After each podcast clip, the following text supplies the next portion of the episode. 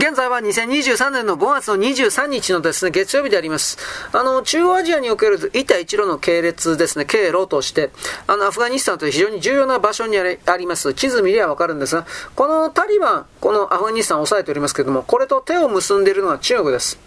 あの、アフガニスタンというのは中国の投資と進出を大歓迎しておりますけれども、あの、タリバン政府が非常に前向きにはなっておりますが、一帯一路。しかしこれはテロ攻撃にあってですね、父として進んでおりません。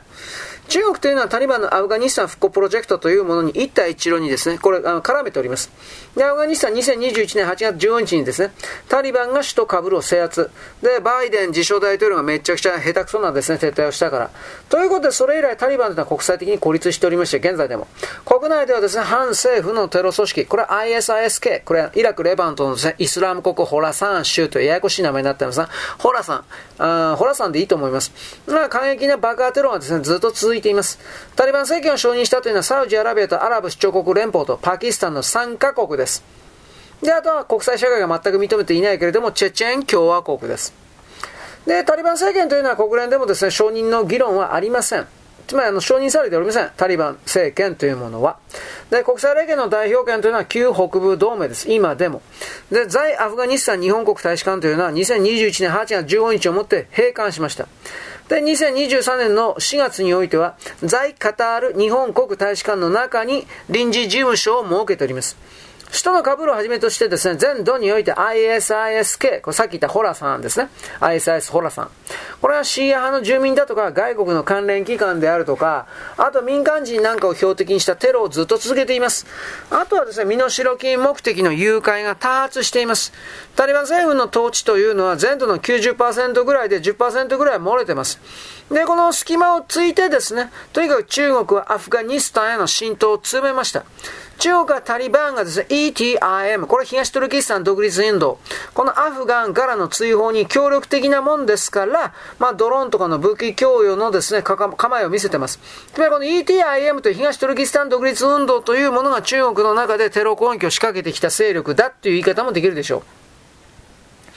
う。21年7月です。中国というのはタリバンの代表団はまず天津に向かいました。あの、北京をなんで避けたかというとですね、外交承認してないからです。これ中国は今でもしてなかったはずです。だから天津に迎えて、で、大きな外相がですね、当時ですけど、あの、丁寧に応接しました。で、真っ先に提示した条件というのは ETIM、東トルキスタン独立運動が、アフガニスタンの国内で反中国活動を行うことを許可しないという保証をまずタリバンに求めました。で、中国のアフガニスタン政策というのは第一にこの ETIM というこいつの取り組みです。第二に中央アジアとパキスタンにおける一帯一路のプロジェクトを保護するということであります。中国政府はタリバンを正式に承認はしていません。いませんが、カブールには大使館を残しております。あの、総務的にですね、つまりお互い的に、タリバンの代表者が北京のアフガニスタン大使館の使用を許可している形です。だから事実上の外交承認になってます。名前は言ってないけどね。で、中国はすでにですね、アフガニスタンのアイナク鉱山、ここで工業とエネルギーの資源開発に金突っ込んでおります。また、タリバン政権というのは CPEC のアフガニスタンの延長を受け入れています。とは言ってもですね、パキスタンのバロバロティスタン州というのはアンチ中国です。で、ガダール港の開発というのは見事に、えー、吹っ飛びました。あのー、バロティスタン共和国というかですね、ここはですね、えー、パキスタンでもないんだという、王様がいる国なんだよ、みたいな形で分離独立をやってる人たちがいるわけですね。で、その中で、あの、中国は投資をしているのですが、テロの対象になって中国人義士であるとかそういうものが山ほど殺されてるんです。2023年なんですね。1月5日です。中国の企業というのは、まあ、原油の埋蔵がですね、まあ、多分あるだろうと言われるアフガニスタンの北部なんですが、ここはアムダリア盆地と言います。で、この石油採掘契約に調印しております。で、2008年に契約を結びました、アイナク銅鉱山、銅ですね。この採掘産業の再開も望んでいます。しかし、確かまだ今再開されておりません。なんでかというと採掘作業に来る安全の確保が前提条件なのですが、さっき言ったような ISIS ホラー三州と言われる人たちが、まあ、ぶっ殺してるわけです。中国人の技術者であるとか雇われた人たち。それはちょっと怖くてできないでしょ。あのー、具体的にですね、中国はどのようなアフガニスタン取り組みをやっていたかというと、10年ぐらい前においては、大体はですね、アフガニスタン北部というのはファール、ヤーブ、サリプルというこう2つの州があります。ここに油断がずっとこの2つの州にまたがる巨大な油田がありまして、で、ここに中国の国有の石油の大手、あのー、中国石油天然ガス集団、これ CNPC と言いますが、ここに原油の採掘を10年前に開始しています。アフガニスタンで大規模な原油生産というのはこの時は初めてです。10年前で。で、これはロイター通信が当時言ってました。アフガンでは治安の改善が10年前においても全然見られなくて、多くの外国企業が参入をためらっていたんですが、中国企業の積極的な進出が目立っています。つまりですね、中国人技師がどれだけ殺されてもへっちゃらなんですよ。人民、人民解放軍というか、ね、代わりはいるからと思ってるんですね。で、アフガニスタンの工業省によりますとですね、油田の推定埋蔵量は8700万バーレル。でっかいですね。で、契約期間は25年間。油田開発の全収益のうちの7割をアフガニスタン政府が得ます。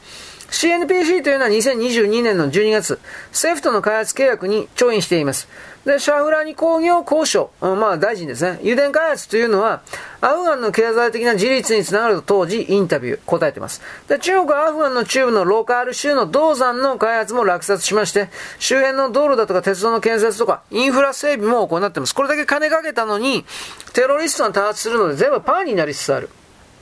まあ、中国人だけを標的とするテロがね、山ほど。あの、去年の12月にも中国人ビジネスマンが多数宿泊するカブールのホテルがあるんですが、爆弾テロ攻撃が仕掛けられております。で、起こった中国というのは、去年の3月なんですけど、22年3月にですね、急遽王毅外相カブールに送り込みまして、で、何らかのですね、契約というか密約を結んだのまでは分かってるんですが、はっきりとは分かってません。しかし、あの、なんでかって言えば、22年の8月から中国がアフガニスタンでテロと過激主義と戦うための支援を行うと、武器の提供をですね、タリバンに徹底的に開始しているからです。武装過激派というものがアフガニスタンの国内にずっと留まっているという事実というのはタリバンの頭痛の端です。これがあるからに国際社会というのはタリバンに援助、金くれません。で、まあ、でもですね、イランとかロシアとか中国、パキスタンというのはアフガニスタンの安定をそれでも期待しているわけです。まあ、周辺諸国はそうですよね、やっぱり。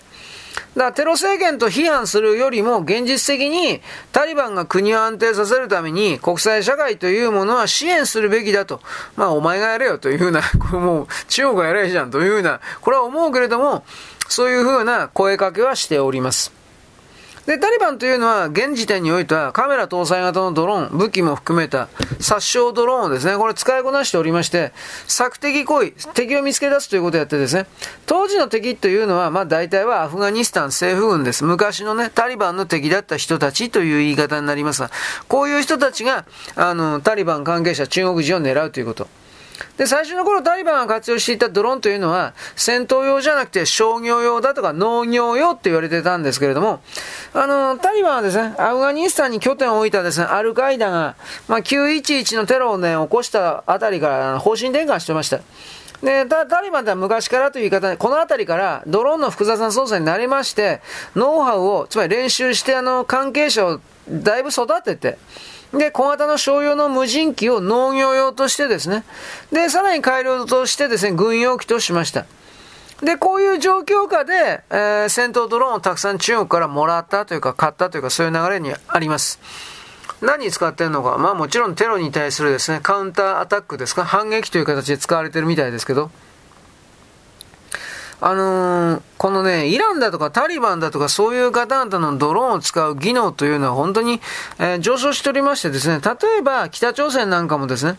あの、国境線から韓国の青瓦台まで無人ドローン飛ばしてるんですけど、韓国軍っていうのは、これ、撃墜できませんでした。まあ、こいつら本当は口だけだなと思うけど、で、北朝鮮のあの無人機はやすやすと国に帰ってですね、いろいろなスパイ映像を撮っていったんですが、撮影していったんですが、これを提供したのはイランじゃないかと言われております。つまりイラン、北朝鮮、中国、ロシアと言われるですね、鉄壁のそのトライアングルというかそういうつながりができているという、こんな言い方になりますね。はい、よろしく。ごきげんよう。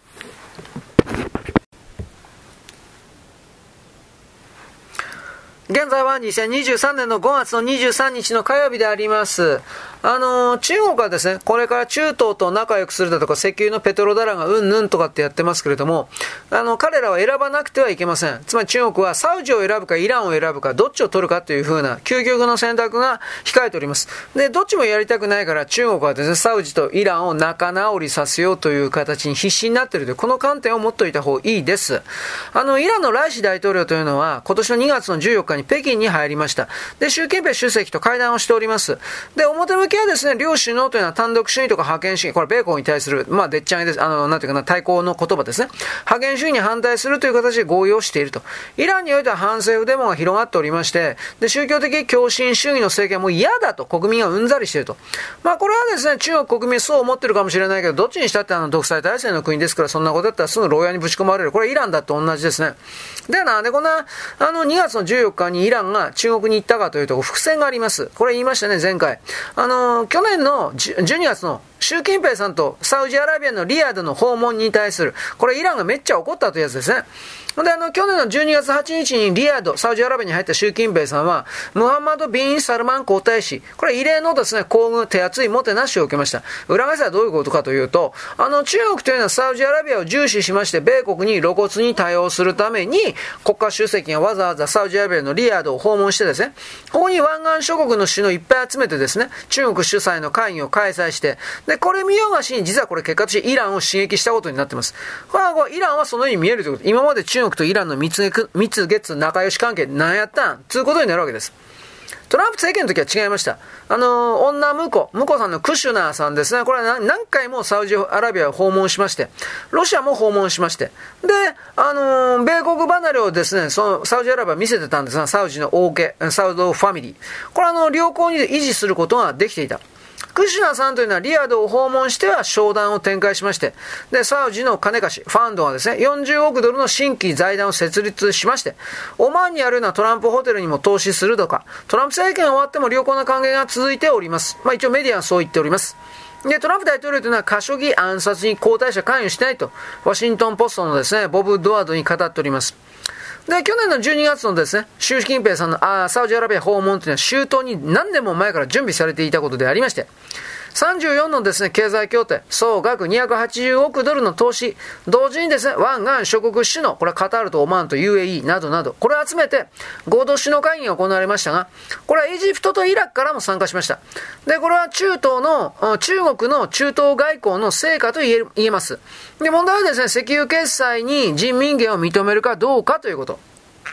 だから、中国は今ものすごく不景気になってますが、もうどうしようもないくらい終わってんですが、この、そいつをすべて吹き飛ばすために、この石油の人民元決済を絶対に成功させようということで死に物ぐらいになってます。国家挙げて。で、これやるとですね、今のドル、米国と同じように赤字作ったら人民元印刷さえすれば全部チャラになるという、これをやりたいんです。そうすると中国が考えている問題は全部解決します。まあ、もう、それは問題残るけど、そんなものは中国人自身からさ小さな問題になります。で、中国とサウジの首脳会談においては、12件の二国間協定と覚書の締結をしました。まあ、例えばですね、サウジアラビアのビジョン2030と中国の一帯一路構想との協調計画合体させるということ。水素エネルギー分野の覚書。両国間の民事商業、司法部、司法とね、支援に関する協定。中国語、教育への協力に関する覚書。あと直接投資奨励の覚書。住宅計画に関するですね、協力関する覚書。活性化、行動化ですね。あとはデジタル経済分野協力の戦略パートナーシップ。ロボットとかスマート機器における人工知能における開発協力、先端コンピューティング及び量子情報技術分野の協力、あと産業商業目的技術アプリケーションの開発。まあ、特にですね、重視しているのはデジタル技術の応用、無線周波数管理、通信、データセンターの分野、現地人材育成、量子技術、デジタルプラットフォームとクラウドコンピューティングサービスの開発、海底ケーブルのプロジェクト拡大。だからこの、これ、順調に進むとね、本当にね、あのー、西側世界の順調な発展を阻害するというか、簡単に抜き去っちゃいますね。まあでもそれをやるための金、運転資金が足りないということが、中国に足りないということが、今の我々、日本、西側にとっては救いという言い方をします。で、これも石油の代金決済を人民元にするということに成功すると、これらの莫大な投資は、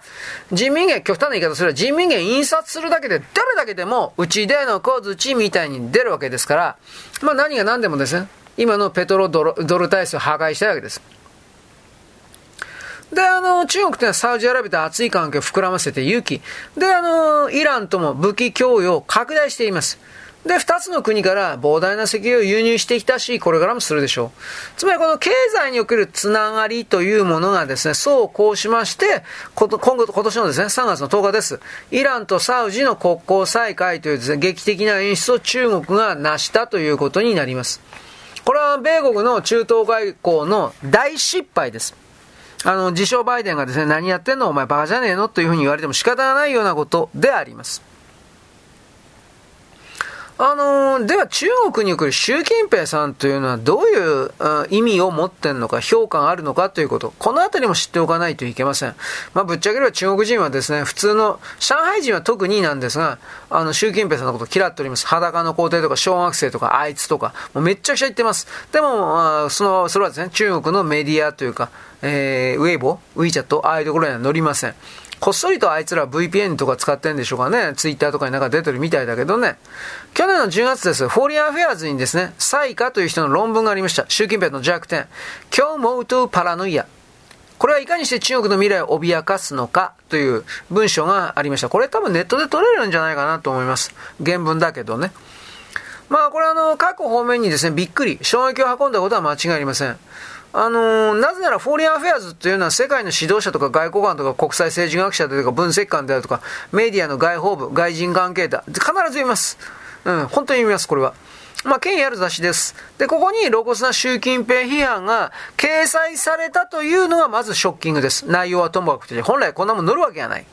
まあ、そもそも蔡家っていうのはですね、何よりも習近平さん直属の部下だった人です。まあ、女の人ですけどね。その人が目撃して体験した事実をもとに、習近平がいかにつまらん人物かということがとうとうと書いてるわけです。もちろんこんなもん、蔡家さんが一人でですね、企画して売り込んだわけがありません。彼女にそれを書けと命令した人が必ずいるはずです。このあたりがわからない。22年の10月ですからね、まあ、江沢民勢力、まだ力持ってたかな？なんとも言えないですけどね、これはね。まあ、ぶっちゃけここに何が書いてある？これ多分ね、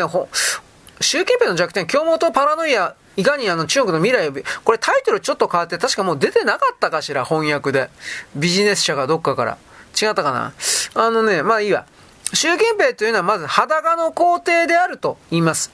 周りのですね、内心たちは、習近平が気に入る情報しか伝えない。これはまあ以前からあったことですね、これに関しては。習近平さんは中国に来る本当の都合の悪いとか知らないとされています。うん、まあそうでなかったら不動産だふうにはならんわな。で、この指導者というのは虚栄心に満ちて頑固で独裁的であると。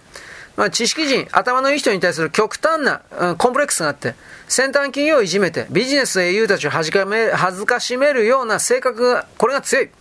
で、このため中国って悪性のスパイラルに陥ったんだ。まず、そのまあ、ジャック・マーとかに返してのこと言ってんでしょうね。あとは中国共産党はマフィア組織、反腐敗といってですね、閣僚級を400名近くと、あと管理63万人を更迭、クビにしたと。ところが腐敗のゴンゲとされている有名な家計林という人物だけ外されるというですね、とてつもない栄光ひいきが目立った。目立った。これは、これはあの、まあ、有名なアモイ密輸事件ですね。過去、過去、過去件、家計林っていうのは。まあ、あのそもそも、このサイカさんって誰なんって言ったら、これはあの、人民解放軍の幹部の子女です。まあ、高2代。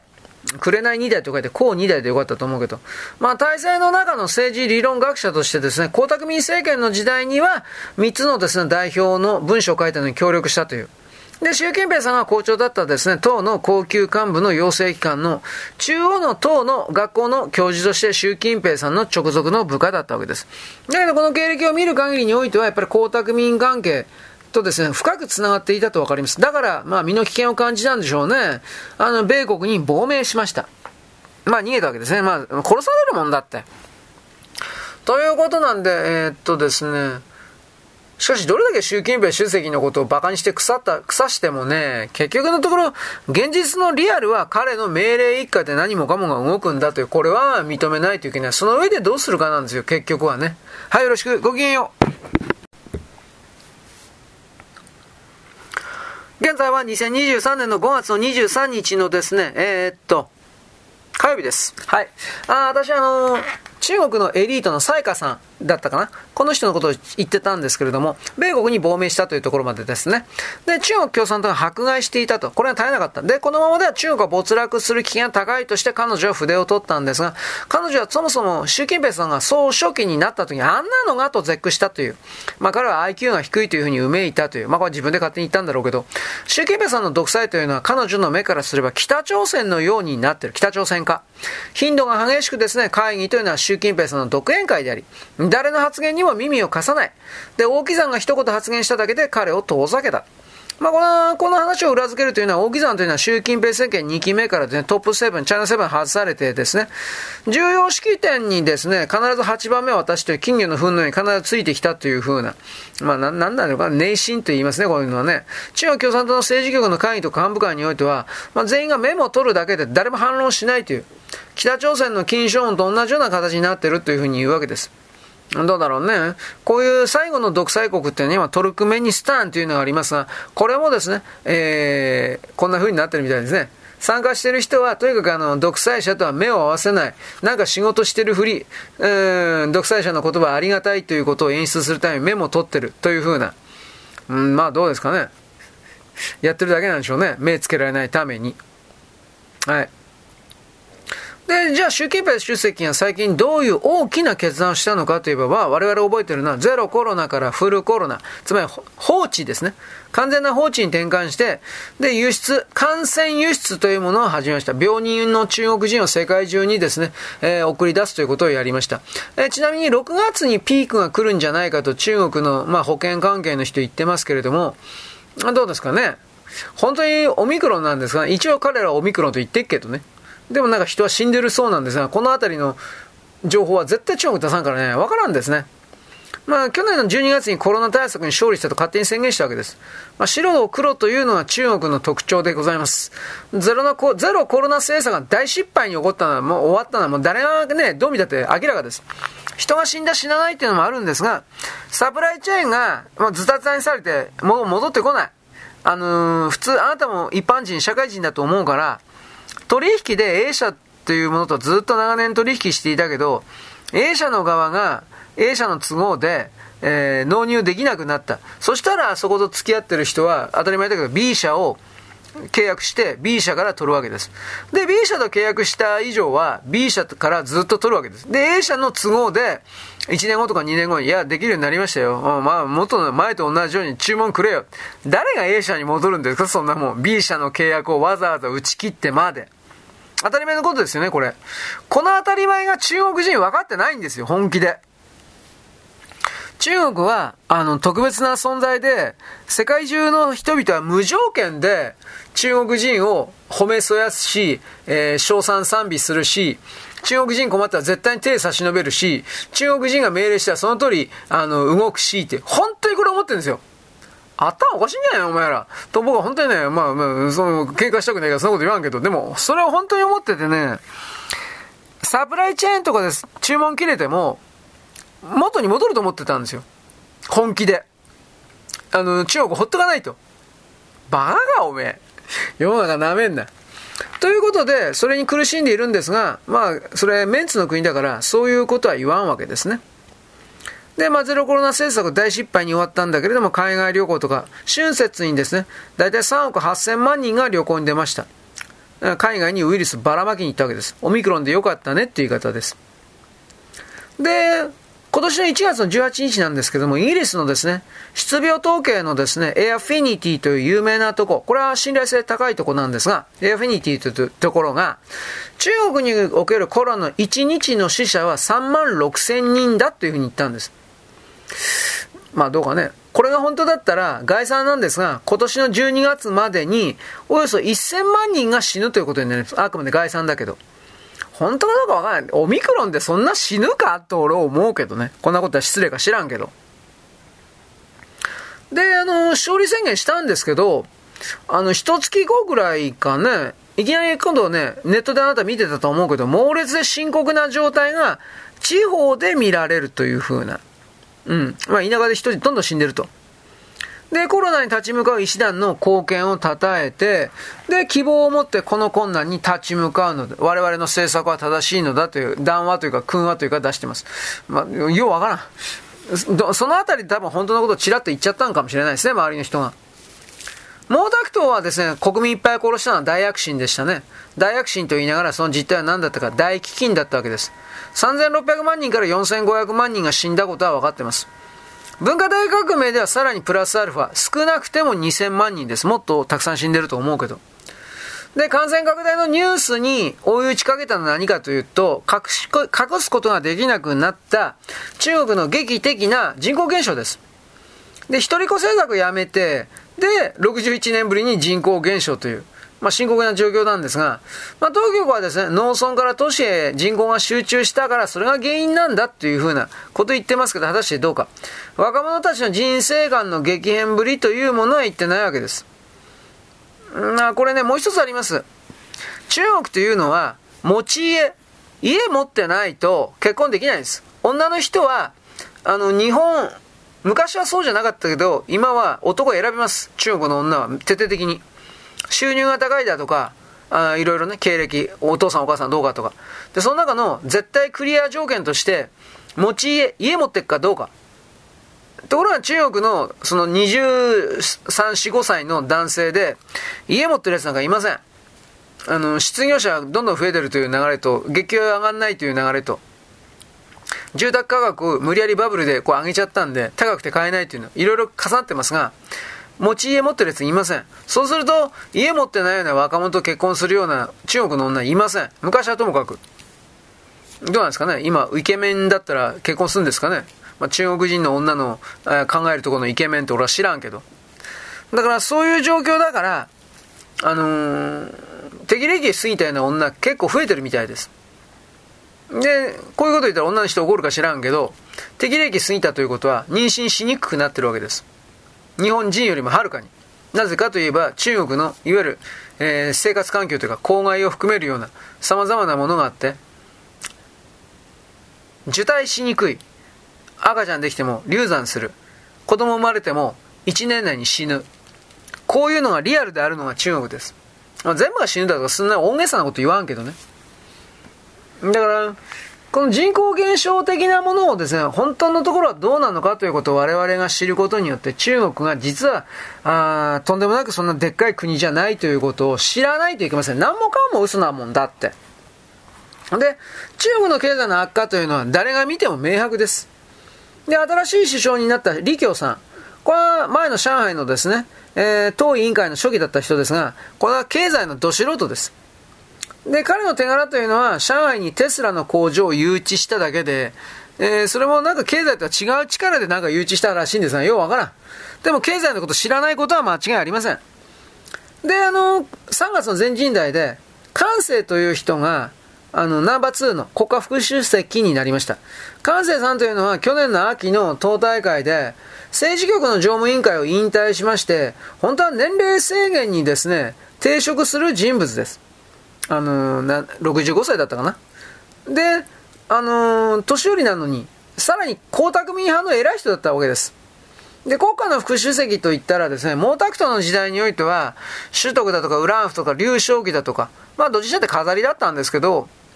江沢民の時代からは次期の後継者か大番頭角の政治家がついてました。で、この関西さんとは道外で浙江省の人です。で、加藤師範大学に学びまして、19年に上海市の初期のポストを李強さんに譲って、習近平政権の2期の時にはトップ7の仲間入りをしたと。で、以後はあの、江沢民から習近平さんにすり寄ったわけですけど、これはどういう意味を持つかといえば、経済担当のポストに適任者を選ばない。で、上位のポストに、あの、次期後継者候補を入れない。で、年寄りのこの感性3を入れたということは、あの、次に誰がなるかということはわからない。うん、後継ぎを言わない、決めない。ということは、習近平さんの完全なる独裁が、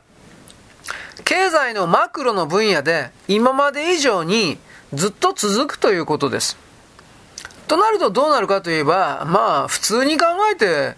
え、中国、経済だけに限って言えばという言い方をしますけど、普通に考えて中国の経済のお酒は真っ暗です。これを言う人がいないですね。中国最高とかばっかり言ってるけどさ。はい、よろしく。ごきげんよう。